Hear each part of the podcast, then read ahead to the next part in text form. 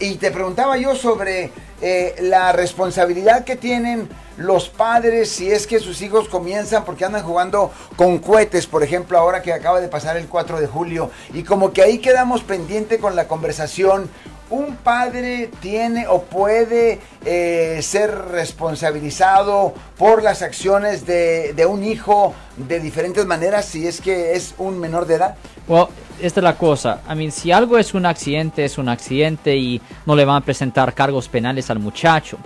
Ahora, si le presentan cargos penales a una persona que tiene menos de 18 años, los padres ah, no van a ir a la cárcel por eso.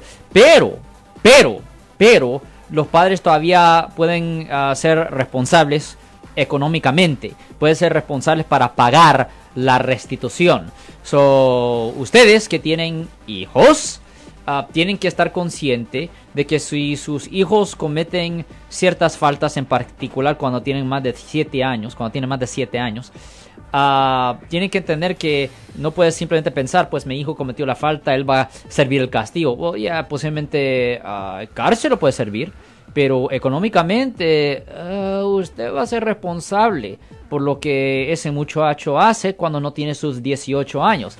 So, por lo menos que hay, porque hay padres que no les importan, yo sé que la mayoría de los padres sí les importan lo, que hacen los niños, yo entiendo eso, pero hay ciertos padres que no le ponen tanta atención a sus hijos, pues aquí es un poco de incentivo para asegurar que ah, se preocupen más por lo que hacen los hijos, porque le puede dañar la cartera, vamos a decir. Ahora, en un caso en el cual el chavo, eh, por ejemplo, le presta el auto el papá, él tiene 16 años de edad, 17 y luego se la da de machito, se pone a tomar y va y comete un crimen relativamente fuerte, ah, puede eh, nuevamente tener responsabilidad los padres? Well, primero, ah, yo supongo que con esa edad, 16 años, el muchacho ah, no tiene licencia para manejar un vehículo. O que tenga un permit. Well, diferente la historia, porque si hasta si tiene permit, si tiene si, si no tiene la edad adecuada, es necesario que un adulto que tenga más de 25 años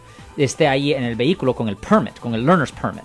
Y si la persona no tiene licencia de California para conducir un vehículo, es un delito prestar su vehículo a alguien sin licencia. Es una violación del Código Vehicular sección 14604 que conlleva una pena potencial de hasta seis meses en la cárcel del condado. Eso me voy a repetir.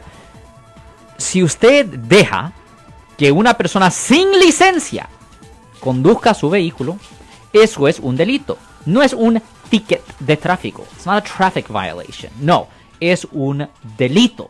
Y eso lo puede traer hasta seis meses en la cárcel. So, si usted tiene un amigo, familia, hermano, hermana, no hace diferencia. Su propia esposa, si ella o él no tiene licencia de California, no deje que maneje su vehículo.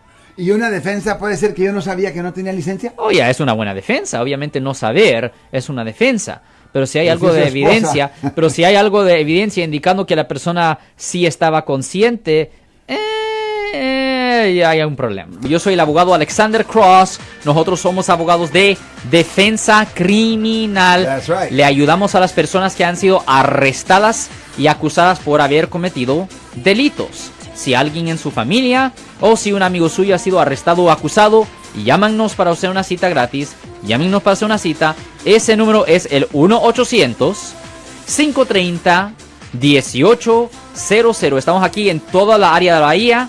1-800-530-1800. Y como siempre, por casos criminales, casos penales, damos la primera cita gratis en nuestra oficina. Siempre estamos aquí todos los martes y viernes a las 12 y 35 respondiendo a sus preguntas con respecto a los casos penales y también nos pueden hacer preguntas en nuestra página de Facebook Live, doctor Alex Abogado de nuevo 1-800-530-1800 Bueno, vamos a la llamada telefónica, pero ya fuera.